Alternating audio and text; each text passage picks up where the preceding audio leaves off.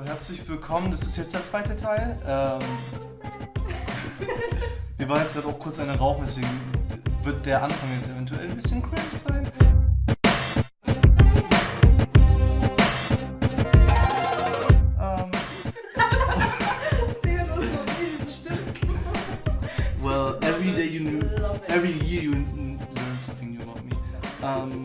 Auf jeden Fall. Wir waren gerade beim Thema ähm, White Pass und White Passing.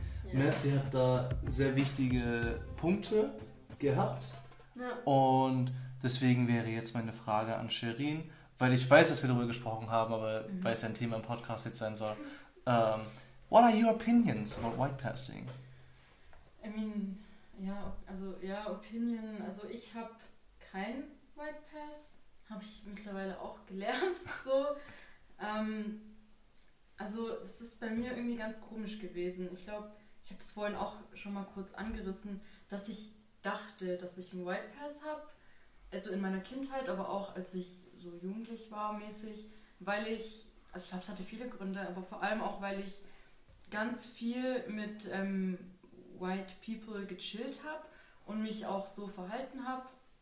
Und es lag ja auch daran, dass ich einfach dazugehören wollte und dass meine Mutter auch das gesagt hat, so, ja, du bist aus Spanien und bla bla bla und sagt es einfach so.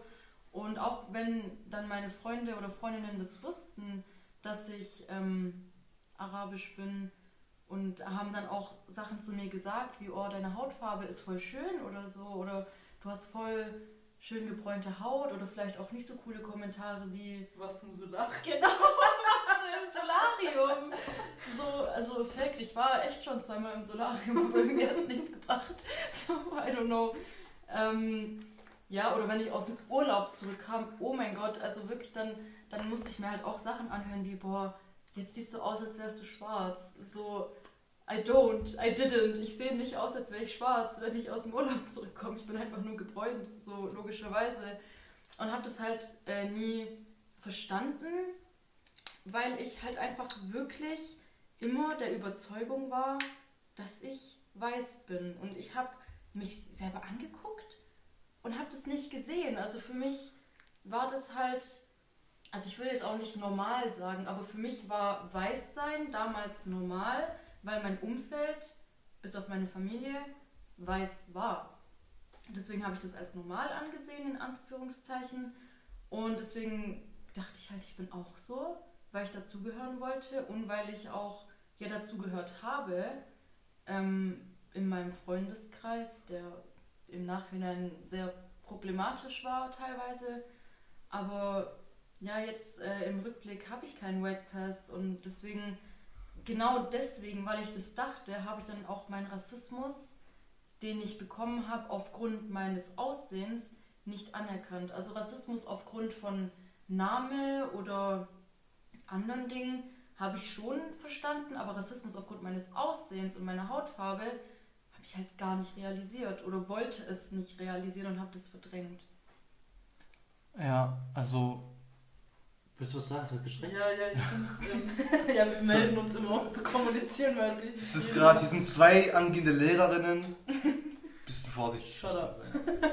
Nee, auf jeden Fall. Ähm, das ist das, was du auch so ein bisschen in der, im ersten Teil von dieser Podcast-Folge angesprochen hast, dass deine Mama zum Beispiel immer sich versucht hat, so allmann wie möglich zu benehmen und du auch. Und dann, weißt du noch, da haben wir doch letztens deine Bilder durchgeguckt, weißt du noch? Und ähm, ich würde da auch noch mal gern einfach auf das äh, Buch von Homi K. Baba hinweisen, das ähm, Verortung der Kultur. Es ist halt echt einfach ein Hammerbuch, wenn man mit solchen Sachen struggelt.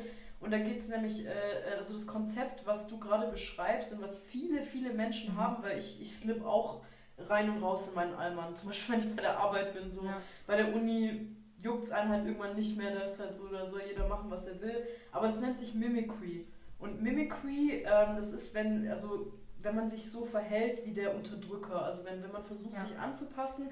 Und Homi K. Baba hat da zwei Redewendungen, die ich ganz ähm, passend finde, und zwar ähm, the same but not quite oder the same but not white. Also, dass man sich so fühlt, dass man sich so benimmt, Ja. aber es wird nie dasselbe, also auch wenn es genau dasselbe ist und wenn man sich genau gleich verhält und dasselbe ist und dasselbe in der Brotdose hat, bla bla bla, es ist trotzdem nicht das Gleiche, weil ein irgendwas immer unterscheidet. Ja. Und das, lässt, das lassen die Menschen einen noch nicht vergessen. Das ja. ist ja der Witz dran. Also auch, verstehe, man wird immer wieder irgendwie auf den Boden der Realität zurückgeholt. Ja. Du bist nicht wie wir. Du, du kannst mit uns chillen, du passt so, aber du bist nicht wie wir. Du bist der gute Türke. du bist die Quotenausländerin, keine Ahnung. Ja. Terroristin, was auch immer. Also das äh, mega, also bei, bei ich glaube, das kann jeder Türke irgendwie so nachempfinden. Es ist halt, du, keine Ahnung, wenn du halt versuchst, so deutsch wie möglich zu sein, mhm. bei, keine Ahnung, in einem Biergarten oder so, wirst dann vorgestellt mit, ja, das ist einer von den guten Türken. So, ich, oh, ja, ja. Also ich kenne das zum Beispiel von, von einem Kollegen von uns, äh, der Anne, der, wir hatten schon das Gespräch darüber und ich glaube, das kam, haben wir auch mal in einem Podcast erwähnt, aber das, dieser Podcast wurde gelöscht. Aus guten Gründen. Ähm, auf jeden Fall. Er zum Beispiel ist Alevite und Aleviten ähm, haben jetzt nicht so eine Restriction mit Alkohol wie die ähm, Muslims. Und bei ihm hieß es dann halt so, weil er halt Schweinefleisch isst und weil er halt ähm, Bier trinkt, er ist einer von den guten Türken. Und es ist halt ein, ein, ein, so, ein, so ein Spruch, den müssen sich eigentlich alle Türken mal, ähm, also nicht müssen, aber den, den, den kennt man einfach unter Türken. Ähm, ja, merci. Du hast halt gemeldet. Ich wollte dich nicht irritieren. Du bist immer so irritiert, wenn ich mich melde. Ja. Nee, mir ist gerade was eingefallen. Und zwar, ähm, also ihr zwei kennt die Story, ihr habt sie mitgelebt und gelitten. Aber ich hatte äh, letztes Jahr einen äh, richtig fetten Streit mit einer Kommilitonin von mir. Ähm, und es war, ja, es war sehr stressig. Und es war schon so, dass wir dann, also die Diskussionen gingen dann um George Floyd rum los und ich habe dann Stories gepostet und dann hieß, ach Gott, wie schön, dass, ähm, dass es Rassismus in Europa nicht gibt und in Deutschland nicht. Und da haben wir halt heftig diskutiert. Ah. Aber am Anfang, ja, weißt du jetzt, wen ich meine? Ja, ich dachte also die andere. Datenschutzrecht, ja, die hat mich angezeigt, gell? deswegen kann ich jetzt nicht so ins Detail gehen. Aber ähm, genau, auf jeden Fall war es dann eben so, dass wir dann auch diskutiert haben und als die Diskussion noch nicht so hitzig war, sprich bevor sie dann angefangen hat, problematische Aussagen zu droppen, hieß es dann, ja, du bist auch eine coole Ausländerin, weil mit dir kann man drüber sprechen und du fühlst dich nicht von jeder Scheiße angegriffen. Da habe ich gesagt, halt mal, stopp. Wovon ich mich angegriffen fühle, darüber haben wir gar nicht gesprochen. Aber das ist auch das, was halt immer wieder in Diskussionen mit Betroffenen um Rassismus herum passiert. Gaslighting, ja? ja? Kahn erzählt mir jetzt irgendeine Story, hatten wir auch schon in Freundesgruppen. Du erzählst eine, eine Story von Racial Profiling mit der Polizei und dann heißt es, ja, nicht alle Polizisten. Und das war ja, und die machen ja ihren Job und ja, ja, halt die Fresse einfach. Halt die Fresse, hör zu und wenn dir jemand erzählt, dass es eine rassistische, verletzende, traumatisierende, was auch immer Erfahrung war, dann nimm das an. Besonders, wenn du, wenn dir das niemals erfahren würde als Frau oder als Weiße oder als, ja. verstehst du so? Ja. ja. Ähm, was, was mir gerade in den Kopf gekommen ist, ich weiß nicht mehr, wo ich es mitbekommen habe, aber ähm, im Grunde ist ja jeder Mensch, also so habe ich es halt mitbekommen, ist ja jeder Mensch Repräsentant von dem, was er ausstrahlt oder von dem, was er ist. Ja. Ein Lehrer ist Repräsentant für alle Lehrer. Mhm. Ich habe es für mich, ich weiß nicht, wie ich es jetzt heute sagen würde, aber damals habe ich gesagt, ich bin der Repräsentant aller Jugendlichen meines Alters für halt Menschen, die nicht in meinem Alter sind. Äh, wenn ich zum Beispiel bei Erwachsenen bin oder bei Kindern bin, so. Ähm, genauso bin ich aber Repräsentant für Türken. So habe ich es immer so wahrgenommen. Und deswegen hat mir auch, ähm, also es hat sehr viele Gründe. Mein Vater zum Beispiel hat immer auch gesagt, so ja, du musst so und so dich geben, dass du akzeptiert wirst von dem, weil sonst werde ich nicht akzeptieren, weil sonst bist du einfach nur der Türke so. Und ähm, für mich war es halt dann auch wichtig, dass ich halt dann irgendwie, also ich habe mich da halt eindulden lassen. Dann war dann so, ja, okay, ich muss so deutsch wie möglich rüberkommen, dass ich halt der gute Türke bin. Und ähm, im Endeffekt zu dieser, ja, aber nicht jeder Polizist, so wie ich oder viele andere, so die aussehen wie ich, Repräsentanten sind, wie, wie zum Beispiel den Islam, sind Polizisten, die wir begegnen, Repräsentanten für die Polizei. Und wenn ich, all, wenn alle meine bisherigen Zusammentreffen mit der Polizei negativ waren, weil ich möchte mal kurz erwähnen, falls hier Menschen zuhören, die keinen Kontakt mit der Polizei haben, meine besten Erfahrungen mit der Polizei sind die, bei der ich nicht eine Drogenkontrolle machen musste, sondern einfach nur beleidigt, also nicht beleidigt, aber bei der mit mir geredet wurde, als wäre ich der dumme Ausländer. Das sind meine besten Erfahrungen mit der Polizei. Dann gibt es halt noch mal eine große Liste, die nach oben geht, wenn es um die Negativen geht. Aber müsst ihr euch mal so vorstellen. Und wenn ich dann halt abgeneigt bin von der Polizei, wenn ich ein unwohles Gefühl habe, wenn die Polizei kommt, oder wenn ich halt dann von solchen Situationen erzähle und man mir dann halt kommt mit, ja, aber nicht jeder von der Polizei, zeig's mir. Zeig mir ein, dann kann ich sagen, okay, 50-50 oder so. Aber solange ich keinen guten bei mir treffe, habe ich halt diesen Repräsentanten der Polizei, diese mehreren Repräsentanten von der Polizei, die 20, 30, die ich mitbekommen habe. Und das gibt mir halt einfach dieses Gefühl, was ich habe. Shirin? Ähm, danke. Ich denke auch, dass es, ähm, also vor allem bei der Polizei, ja, aber auch das, was ihr vorhin gesagt habt, ähm, und das hast du auch gerade gesagt mit Lehrern. Also ich, habe ich ja schon im ersten Teil gesagt, hatte kaum schlechte Erfahrungen mit Lehrern und Lehrer oder mit Lehrkräften und ihr schon.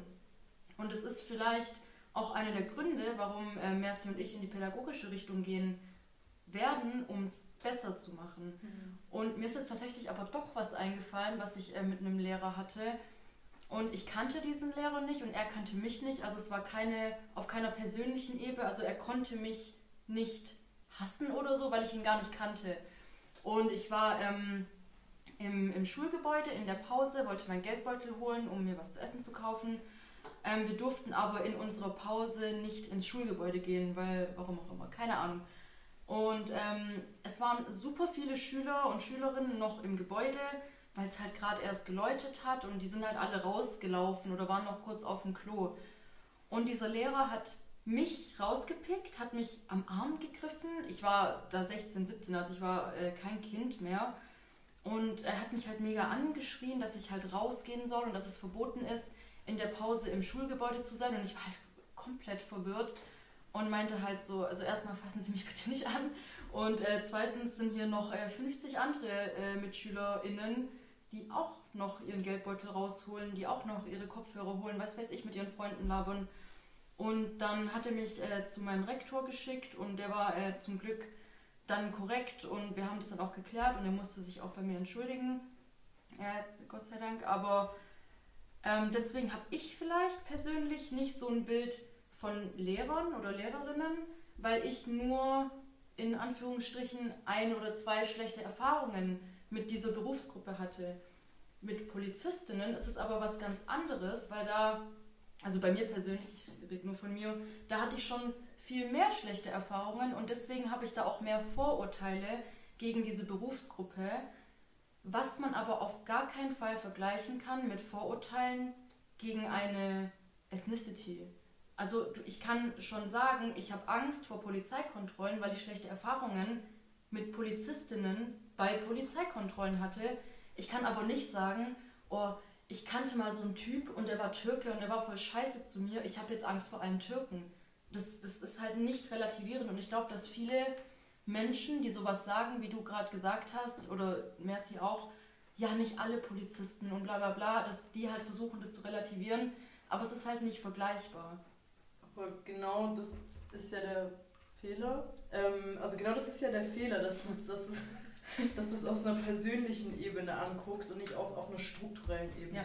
Weil das ist genau die Sache. Ich meine, zum Beispiel, wenn man sich jetzt fragt, okay, ähm, wie soll man das Ganze denn von einer anderen Perspektive betrachten? Also wie soll man denn Rassismus äh, unter Beamten, Beamt, Beamtinnen als strukturelles Problem anerkennen? Dann guckt man sich einfach an, okay, ähm, wie viele Menschen mit Migrationshintergrund gibt es im Lehramt? Wie viele Menschen mhm. mit Migrationshintergrund gibt es in der Polizei? Wie oft, ich meine, wie oft kommt das vor, dass ähm, Menschen mit Migrationshintergrund gesagt wird, ja, ihr kommt auf die Hauptschule, weil ihr könnt es nicht besser oder was auch immer. Und mit der Polizei, da braucht man gar nicht erst anfangen. Also das ja. ist ein strukturelles Problem. Und wenn ich da, also ich zum Beispiel, ich persönlich, ich hatte noch nie eine schlechte Erfahrung mit der Polizei.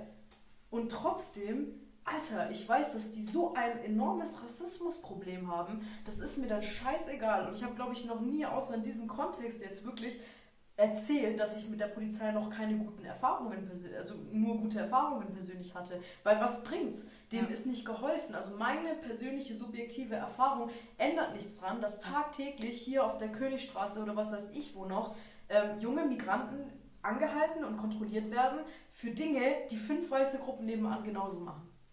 Ja. Ähm, kurze Frage an dich. Ich gehe mal davon aus, dass zum Beispiel dein Bild über die Polizei aber daraus erfolgt, was dir gesagt wurde von anderen Kennex.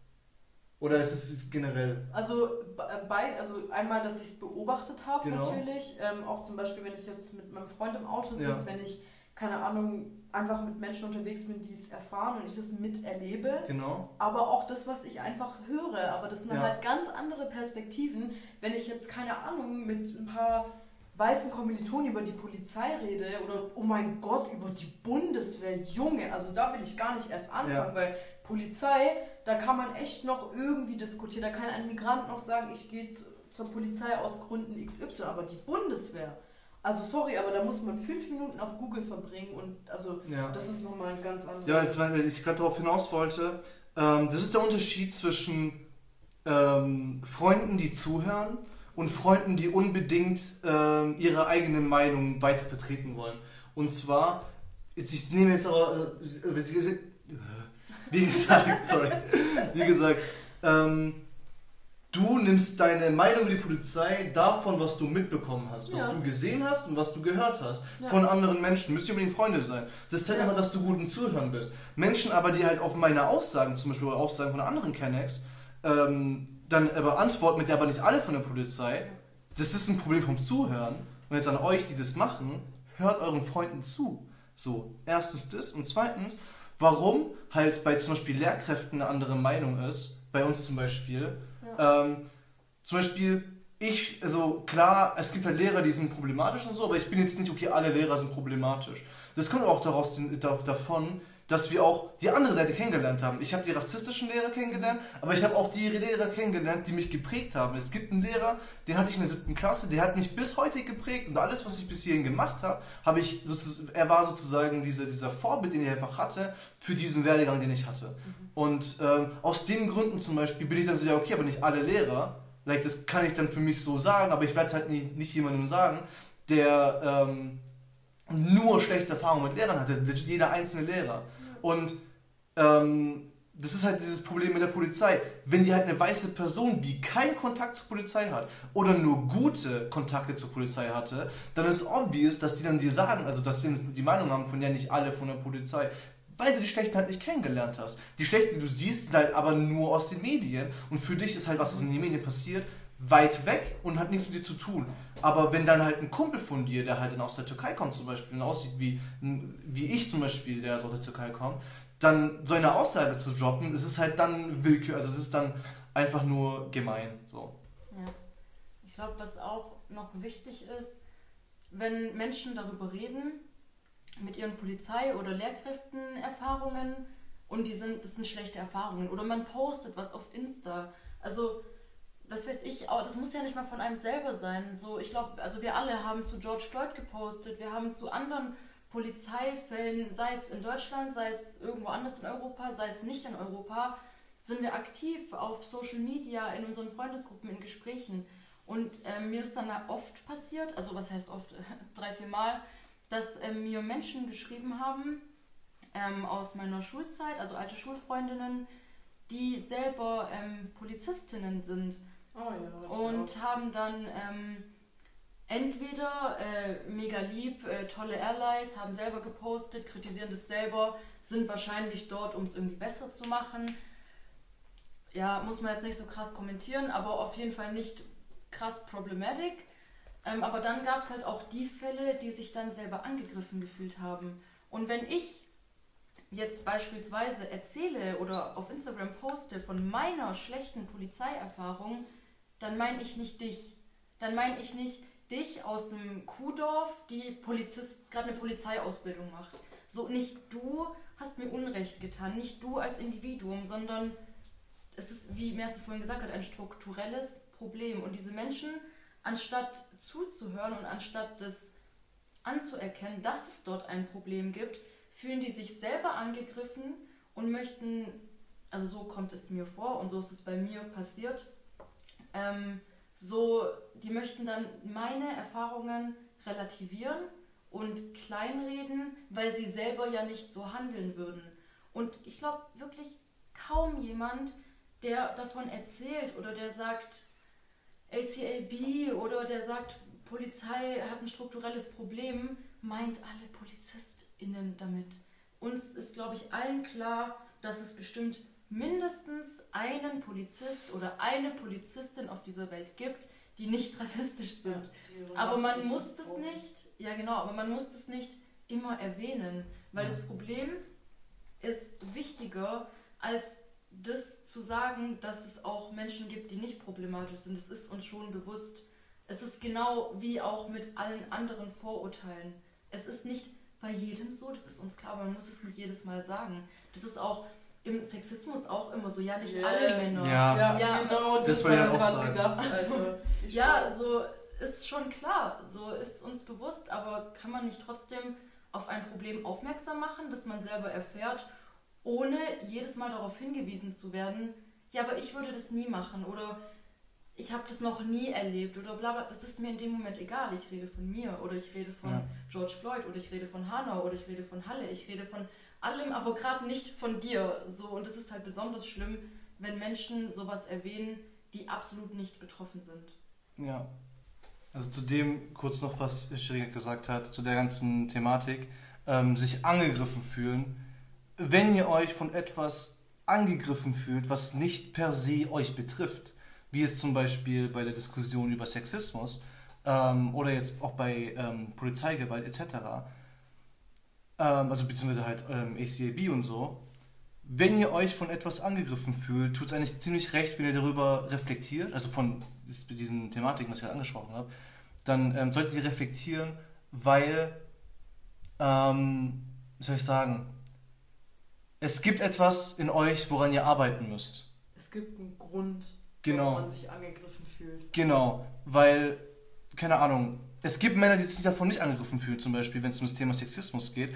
Das liegt aber auch daran, dass diese Männer wissen, dass sie nicht gemeint sind. Und das ist halt so das Wichtige, weil wenn du dich, wenn du dich angesprochen fühlst von etwas, was relativiert, also was ähm, pauschal ist, dann hast du das Gefühl, mit dir wird gesprochen, weil du diese Problematik halt auslebst oder halt ähm, vertrittst. Basically. Oder ignorierst.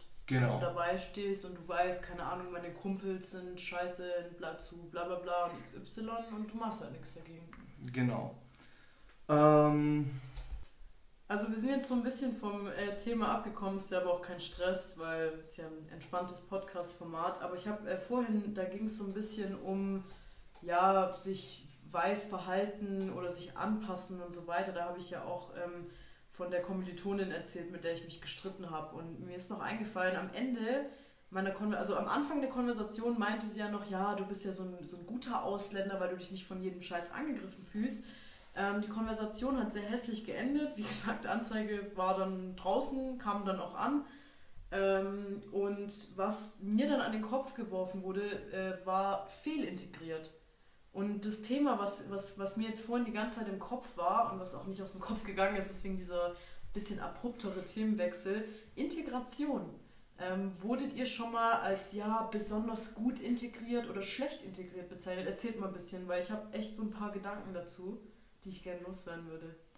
Ähm, also jetzt nicht wirklich als fehlintegriert per se, aber ähm, also ich hatte mit dem Wort Integration nie wirklich viel zu tun. Ich kenne es halt von mir selber, dass ich halt immer versucht habe, integriert zu sein. Und ich habe halt auch immer dann, wenn irgendwie ein Gespräch losging, vor allem wenn ich wusste, dass ich dann sozusagen, ähm, wo ich mich verteidigen muss, habe ich immer am Anfang von einer Diskussion zum Beispiel oder generell, wenn ich was gesagt habe, auch bei vielen Freunden damals, immer auch gesagt, so ja, aber ich bin auch ein gut integrierter, also vor allem so im Dating-Life war ich immer so, ja, ich bin gut integriert oder, äh, oder sehr integrierter Türke. Also das Wort Integration habe ich eher für mich benutzt, aber halt, das war so me gaslighting myself mäßig so ein bisschen. Und ähm, ja, merci. Aber was heißt das denn für dich? Also wenn du gerade sagst, du benutzt es für dich selbst, was ist dein Maßstab? Also ab wann bist du gut integriert und was machst du, was dann zum Beispiel dazu nicht beitragen würde, dass du integriert bist? Das würde mich interessieren. Ähm, wie ich Deutsch spreche vor allem. Also ich habe so Occasions wie, also ähm, ich glaube, jeder von uns kann das anfangen mit dem Term Maske aufsetzen. So. Oh ja. Mhm. Und ähm, ich habe halt so viele verschiedene Masken. So. Ich rede mit Lehrern, also damals in der Schule habe ich mit Lehrern anders geredet als mit Freunden in meinem Alter, habe aber auch mit meinen Eltern zum Beispiel anders geredet als mit irgendwelchen Leuten auf der Straße oder halt, die jetzt nicht meine Lehrer waren, aber halt andere erwachsene Personen. So, man, man setzt da halt immer verschiedene Masken auf. Mein, mein, mein, mein, wie ich halt Integration für mich definiert habe damals war halt, oder wie ich es halt gesehen habe, wie ich es interpretieren sollte, ähm, war halt, ich sollte gut und deutlich Deutsch sprechen, grammatikalisch möglichst keine Fehler machen, bis gar keine Fehler machen. Ich sollte ähm, die Kultur ausleben. Ich sollte aber halt auch über die gleichen Witze lachen, die zum Beispiel sexistisch sind, die rassistisch sind und sehr viele andere negative Ismen nochmal mit sich bringen. So darüber sollte ich lachen und wenn nicht, dann war ich dieser eine Ausländer, der es zu eng sieht zum Beispiel. Vor allem, wenn es halt dann um irgendwelche Jokes über die Türkei geht, wie mittlerweile zum Beispiel, ich weiß nicht, ob ich es eng sehe, ich denke nein, aber verpisst euch mit euren Scheißwitzen über Mehmet und die Lara an der Shisha-Bar, Alter. So, also wirklich weil, ähm, keine Ahnung, diese Witze relativieren, relativieren einfach sehr vieles und geben uns alle auch ein falsches Image oder ein, falsche, einfach ein falsches Bild von dem Thema oder Term Integration, weil wir müssen euch nicht für euch integrieren, sondern für mich ist es einfach nur, ich integriere mich für mich, so wie ich es haben will und so wie ich leben will. Und wenn jemand damit ein Problem hat, weil ich gehe von mir aus, dass ich moralisch eigentlich ganz logische und, ethnisch, und ethnisch, nee, ethi ethisch. ethisch ganz logische ähm, Werte vertrete. Und solange ich damit kein Problem habe, solange ich niemanden verletze, dann soll es doch generell scheißegal sein, wie ich integriert bin. Sondern es geht nur darum an, dass ich halt niemandem wehtue und mein scheiß eigenes Leben lebe. Und bei dir? Also Integration ist eh so ein schwieriges Wort. Aber das habe ich auch erst in den letzten Monaten eigentlich so verstanden. Ich weiß, dass wir mal drüber geredet mhm. haben, aber für mich war auch immer das Gefühl da, das passt jetzt auch wieder dazu, dass ich basically dachte, dass ich weiß bin, ähm, dass ich gut integriert war, integriert äh, war. Ähm, und es lag, glaube ich, bei mir vor allem daran, dass meine Mutter sehr gut Deutsch spricht, dass wir ähm, christlich sind, oder also ich nicht mehr, aber meine Familie oder meine Mutter mich christlich erzogen hat. Also ich bin getauft und konfirmiert und äh, meine Geschwister auch. Und ähm, also ich, keine Ahnung, ich habe nie, also ich glaube nicht an Gott und ich bin auch nicht mehr christlich, aber so bin ich halt aufgewachsen. Und ich war auch im Evangelischunterricht. Ich war nicht die, ähm, so wie meine anderen MitschülerInnen, die äh, Quotenausländerinnen im Ethikunterricht mit den paar deutschen oder weißen Menschen, die sich halt dafür interessiert haben. Das war immer so. Also immer dieses, ja, ich bin in Ethik, weil ich interessiere mich dafür. Ja, habe ich halt nicht gemacht oder ich wollte, durfte nicht. War im Evangelischunterricht. Wir haben auch immer Weihnachten gefeiert, wir haben immer Ostern gefeiert. Also allgemein einfach christliche Feiertage gefeiert und das war dann immer so ein, so ein Zugehörigkeitsgefühl, auch halt eben von Integration und dann eben auch, wie gesagt, dieser ähm, sprachliche Aspekt, dass Deutsch meine Muttersprache ist, dass meine Mutter sehr gut Deutsch kann, ähm, meine Großeltern auch relativ gut Deutsch können. Und ähm, was auch äh, voll krass war, war immer, ähm, das habe ich vorhin glaube ich auch kurz erwähnt, dass ähm, also meine Oma zum Beispiel ähm, hat auch super lang im Irak gelebt und auch eine Zeit lang in Ungarn und Jemen gelebt ist auch ähm, Muslima, aber trägt kein Kopftuch und isst auch Schweinefleisch. Und das war dann auch so dieses, ja, Ausländerin, aber zum Glück trägt sie ja kein Kopftuch und isst ja wenigstens Schweinefleisch und trinkt auch mal ein Glas Sekt und so. Und bei meiner Mutter halt genauso. Und deswegen war ich von außen immer als relativ gut integriert angesehen und habe das dann halt auch so gefühlt, würde ich sagen. Okay, und das ist jetzt ganz krass und äh, also ich möchte klar und deutlich sagen, ich habe ein Riesenproblem mit dem Begriff Integration. Jetzt habe ich euch beide gerade gefragt, was für, für euch gute Integration bedeutet. So, ich höre von beiden Ecken Sprache und von einer Ecke höre ich noch Religion, ja, sich der, ja. der Religion hier anpassen.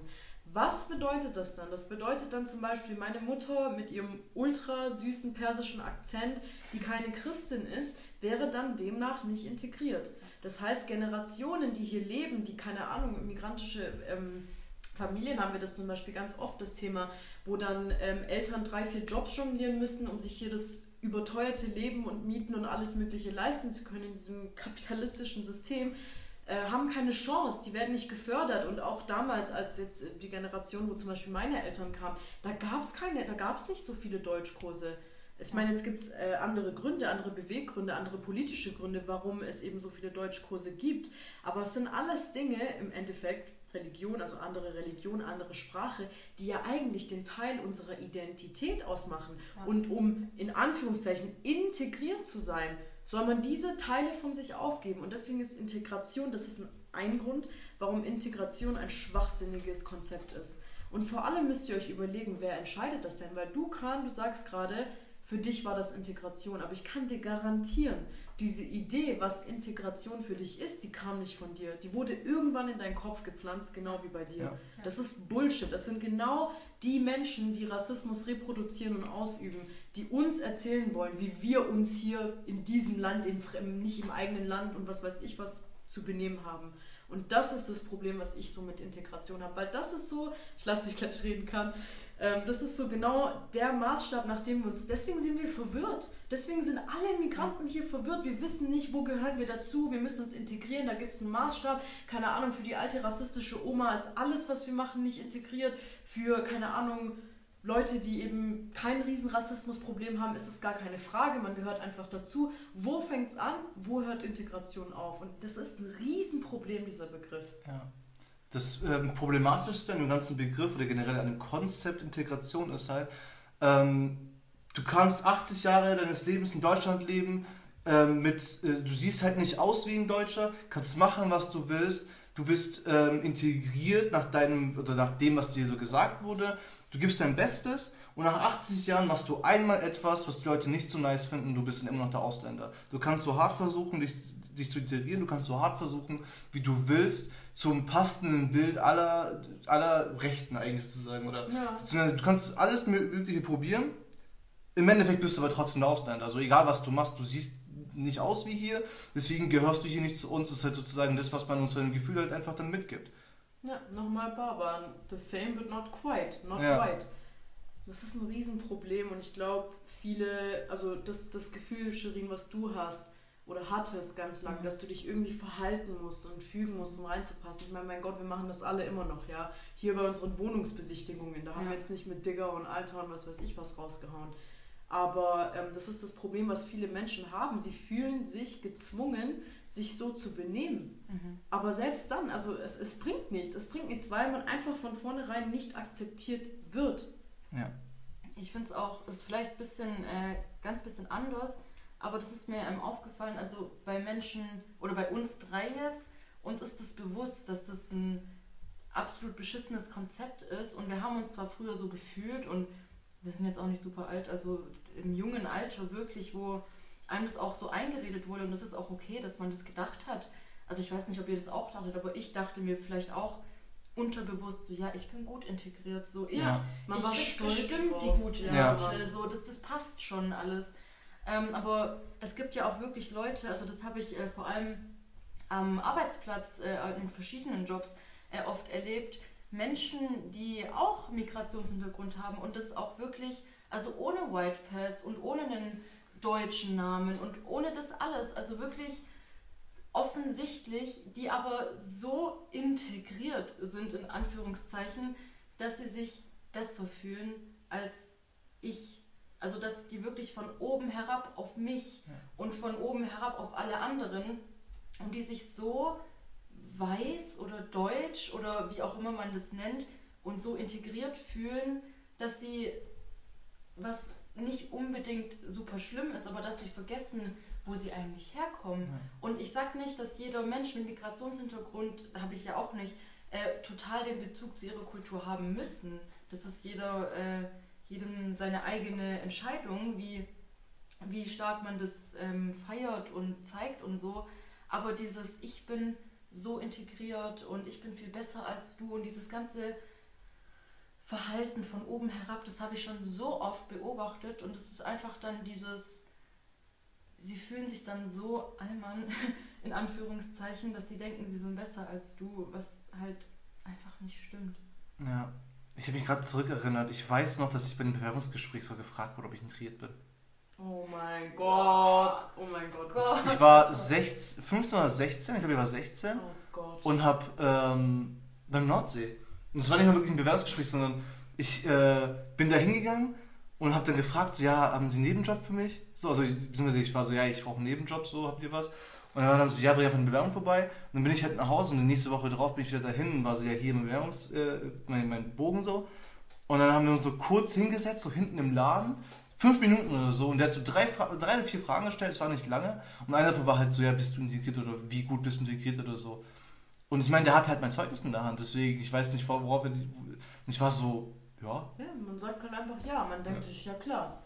Aber, aber was, was immer meine Empfehlung ist, ist einfach mal nachfragen, was ist denn integriert? Worin bin ich denn integriert? Ja. Ich meine, ich weiß nicht so, ist, ist das Essen meiner Kultur nicht integriert sein? Weil du gönnst ja bestimmt auch einen Döner. Also das haben wir, da haben wir, da fangen wir zum Beispiel wieder von ähm, Cultural Appropriation an. Ja. Also wenn man sich alleine Deutschland äh, zum Beispiel anguckt, dann, dann frage ich mich, worin soll ich mich denn integrieren, wenn an jeder zweiten Ecke amerikanische Fastfood-Restaurants sind und die, die Kultur, das ist ja genau das Problem, was ähm, westliche Länder mit Globalisierung haben. Die Kulturen, die es einst mal stärker gab, die gehen ja verloren.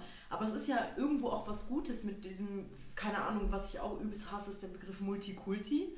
Ja. Weil, ähm, was heißt das? Was heißt das? Weil wir gehen doch alle jeden Tag arbeiten, wir gehen doch zur Schule und was wir unter, in unseren eigenen vier Wänden machen, das ist doch unsere Sache. Ja. Das geht doch kein, kein Schwein was an, wirklich. Auch was wir draußen machen. Ja, was wir draußen auch machen, was ich draußen Musik höre. Ja. Trage, auch wenn ich keins trage, auch wenn ich arabische Musik höre, auch wenn ich äh, Deutsch rappe, ist doch scheißegal. Ach, Kopftuch so. ist ja eh das beste ja. Thema, weil als Fashion-Statement kannst du das tragen.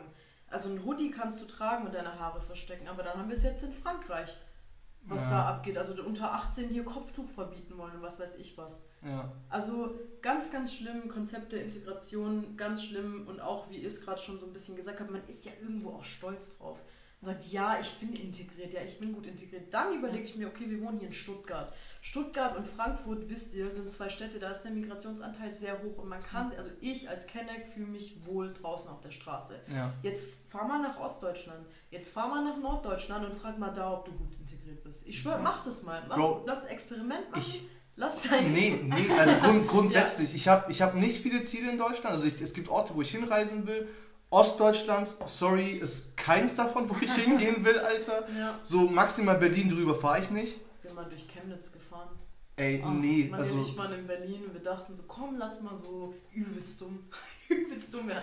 Das ist so, das ist so ein, also ihr müsst euch das so vorstellen, wenn ich hier, keine Ahnung, so, ja, keine Ahnung, ihr wisst, das typische Bild, wenn wir immer im Auto sitzen, ja, die zwei, drei ja. Ausländer im Auto fahren durch die Stadt, das ist nichts Neues so. Man, man kennt ja. das, man sieht das jedes dritte Auto.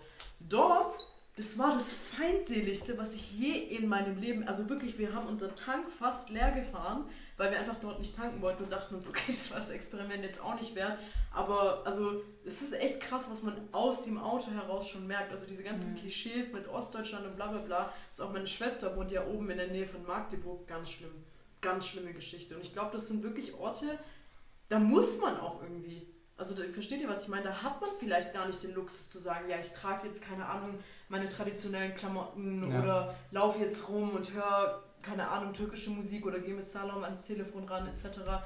Das ist so krass. Wo bist du überhaupt? Weil das mhm. ist dann wieder ein Faktor, wo du in Deutschland bist, bestimmt auch dein Integrationsgrad. Viel Spaß in Chemnitz als integriert durchzugehen als Ausländer, sag ich nur so. Als Beispiel jetzt, oder? Ja. Oder ist es jetzt Fall. zu weit her? Ich weiß es nicht. Ich wohne nee, nicht also dort, ich kann es ja eigentlich nicht sagen. also wie gesagt, also wir haben halt dadurch, dass wir halt uns mit dem Thema beschäftigen, sehen wir halt oft irgendwelche Zeitungsartikel. Wir sehen oft genug auf, auf Social Media, ähm, was da halt betrifft. Und es kann ein Vorurteil von uns sein gegen Leute, halt, äh, die halt aus Chemnitz oder was weiß ich, Brau ich weiß nicht mehr, wo Braunschweig, wo das ist, Alter. Aber keine Ahnung, es gibt so Städtenamen. Ich, ich, ich, ich, ich, weiß, ich weiß nicht mal, wo die liegen. Namen, ich, ja, ich weiß nicht, wo die liegen, ja, aber ich höre diesen Namen. Ist Jena, ich weiß es mittlerweile. Aber ich habe mich immer gefragt, wo ist das? Es hat sich nicht deutsch angehört, keine Ahnung. ähm, auf jeden Fall, das ist so ein, so ein Vorurteil einfach, was eventuell was wir haben gegen Menschen. Wir meinen jetzt aber auch nicht ja, je, wir, wir, meinen, wir meinen ja nicht alle Chemnitz. Wir meinen nicht alle aus Chemnitz und Dresden und Jena und was weiß ich was, Alter. Ähm, aber ja, keine Ahnung, ja. Und vielleicht gerade dazu, um jetzt auch nochmal einen Abschluss für die zweite Folge zu bieten, Shirin, dir, dir war es extrem wichtig, dieses Thema anzusprechen, weil mhm. du dich irgendwie ich habe auch das Gefühl also im Gespräch, du hast dich schlecht gefühlt, du hast dich irgendwie geschämt dafür. Aber ich glaube, durch diese zwei Podcast-Folgen, und ich gebe dir auch damit gleich das Schlusswort, ist dir vielleicht klar geworden, dass du irgendwie auch gar keine Wahl hattest, dass du da reingezwungen wurdest in einem Dorf als basically einzige Ausländerin in deiner Freundesgruppe und keine Ahnung, was, was Ausländerin, ich sage jetzt ja. Ausländerin, ich meine jetzt nicht Italienerin oder ich meine gerade als Araberin. Ja was hattest du denn für eine Wahl? Das ist, wie gesagt, die Konzepte, über die wir geredet haben. Mhm. Man muss sich irgendwie integrieren, alter Mimicry, sich verhalten wie ein Mann zum reinzupassen, so. Aber vielleicht auch noch als Abschlussfrage so, weil das interessiert mich schon so, was hat dich empowered, Digga? Also ich meine, wir sind ja jetzt ganz anders drauf, du bist ja, Ja. du sagst es ja immer von dir selber. Ja. Was hat dich so empowered? Also was war's, was dich dazu bewegt hat zu sagen, ich bin so und so und so und das macht mich stolz? Ja. Weißt du, wie ich meine? Äh, boah, ja, also ich muss echt sagen, alles, äh, alles von früher war scheiße. Nee, so nicht, aber wie du auch gesagt hast, ich hatte keine Wahl. Das war halt mein Umfeld und ich habe mich ja selber gewundert, warum bin ich in Esslingen auf dem Gymnasium und ich bin eine von drei Menschen mit Migrationshintergrund. Das kann doch nicht sein. Also da war ich und eine Türkin und ein Schwarzer und das war alles. Und sonst waren das nur weiße Menschen auf dieser Schule und ich habe das schon gesehen, dass das irgendwie weird ist und dass es komisch ist, aber was soll ich denn, was soll ich denn tun? So, es ist halt eben genau das Ding und ich glaube, das fühlen äh, viele andere, vor allem auch äh, auf dem Dorf, wo halt die Mehrheit ähm, dann weiß ist der SchülerInnen. Und im Endeffekt, ja, was, was, was hat mich inspiriert? Ich weiß auch nicht, ich habe einfach reflektiert darüber, vor allem auch, äh, seit ich angefangen habe äh, zu studieren und seit ich äh, einen neuen Freundeskreis habe. Also ich habe nicht alle äh, Freunde von früher gedroppt, also ich habe auch wirklich, äh, ich, ich liebe meine White Ally Friends und die sich mit mir informieren und die sich bilden und die auf Kundgebungen kommen und die posten und das ist alles super toll. Aber mir hat halt immer was gefehlt. Und da haben wir auch vorhin, glaube als wir geraucht haben in der Pause, kurz sehr drüber ist scheiße, raucht nicht. Nicht rauchen. Ähm, außer ihr seid, no, egal. Raucht Erst nicht. ab 18 rauchen. Ähm, teuer. Keine macht die Drogen. ist übel teuer, ja. ähm, haben wir vorhin auch kurz geredet, ähm, dass man, wenn man nicht so, wenn man nur weiße Freunde hat, dann fehlt einem ja irgendwie was. Und seit ich einen neuen Freundeskreis habe, auch durch dich, äh, Merci, seit ich auch dich kennengelernt habe, ist mir das auch dann mehr bewusst geworden und wirklich, also ohne Witz, auch für euch da draußen, seit ich Merci und Kahn kenne, mache ich so viel Shit, den ich davor noch nie gemacht habe. Hier mein erster Podcast, erstes Mal Kundgebung moderiert, erste Rede gehalten, erster politischer Aktivismus, also wirklich das Umfeld, das beeinflusst einen so enorm. Und das bedeutet natürlich nicht, dass ich das davor nicht in mir drin hatte, sondern ich hatte einfach niemand, mit dem ich das ausleben konnte, weil natürlich traut man sich alleine nicht so krass wie in einer Gruppe. Und das hat halt äh, mega geholfen und auch, ja, also ich hatte nicht das Glück, dass ich so Lehrer hatte, die arg viel über Rassismus gesprochen haben in der Schule und habe das einfach dann nicht gemerkt. Aber irgendwann in der Uni oder im Studium redet man halt dann auch darüber, weil, also ich brauche jetzt nicht mit Shakespeare voll labern oder so, aber so, wir wissen es alle und man redet halt darüber und man redet über Blackface und man redet über Sexismus und man redet über Rassismus und dann kommt es halt alles hoch und man reflektiert halt selber, was habe ich eigentlich damit zu tun? Ja, ich habe ganz schön viel damit zu tun. so, ich bin betroffen und dann, ja, äh, passiert das halt einfach und ich bin froh, dass ähm, ich jetzt aktiv bin und dass ich, dass ich jetzt mit euch diesen Podcast aufgenommen habe und ich hoffe, ähm, dass ich oder dass wir äh, jetzt mit diesem Podcast irgendjemand erreichen konnten, hoffentlich mehrere Leute, die sich jetzt auch mehr verstanden fühlen und die sich vielleicht auch so wie wir sich kurz schlecht fühlen dafür, dass sie gut integriert waren oder sind und dass sie die guten Ausländer sind, aber die merken, dass es halt nicht schlimm ist und diese Gedanken nicht von einem selber kommen, sondern es wurde halt eingepflanzt und es ist halt einfach so. Und ihr seid gut so wie ihr seid und wir sind auch gut so wie wir sind. Und umso mehr man reflektiert und umso mehr man sich auch mit Menschen umgibt, mit denen man drüber reden kann, seien es White People oder nicht, einfach Menschen, die einem zuhören und die vielleicht auch ähnliche Erfahrungen teilen können, lernt man einfach immer, immer mehr dazu. Und ich glaube, das war so echt das Beste, was mir passiert ist auf diesem Weg zur Selbstfindung. Ja, nice, Digga. Alright. Ja, das war ein guter Podcast. Mega. Ja. Und dann sind wir auch schon bei unserem Abschluss, beim Ende. Und ähm, danke für deine Worte, Shirin. Danke Und Danke, ähm, merci. Voll toll, dass du da warst. Ich habe Ähm, Danke gesagt. An mich. Danke. ähm, Danke. wie viele. Sorry. Ja. I'm sorry. I'm a start now. Shut up now. Wie äh, vielleicht einige hoffentlich wissen, die dies nicht wissen, wir haben auch eine Instagram-Seite, Ihr dürft auch generell eure Meinung, falls ihr mit uns über uns zustimmt und etwas sagen wollt, ähm, über eure Gedanken, was mitteilen wollt, aber auch wenn ihr uns, äh, wenn ihr etwas, was wir gesagt haben, ablehnen oder kritisieren wollt, etc. Ähm, wir sind offen für Kritik. Wir hören gerne Kritik. Nicht von Rechten, aber wir hören gerne Kritik. Und ähm, wir können uns darüber gerne unterhalten. Und ihr dürft uns gerne auf Instagram schreiben, ihr dürft uns gerne folgen, Abo dalassen, Like dalassen.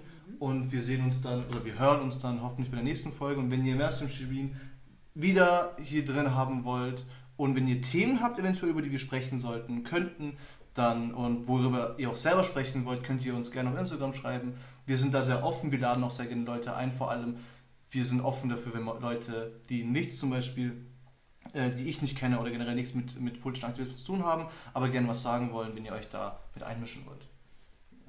Und wir haben auch noch einen YouTube-Channel. Ähm, also da, da gibt es bis jetzt äh, erst ein Video, weil Khan ist ja eher so die Podcast-Fraktion, YouTube ist dann eher meins. Ähm, ja, ist halt doof, wenn man irgendwie so viel zu tun hat, aber wir planen jetzt echt in nächster Zeit ein bisschen aktiver zu sein.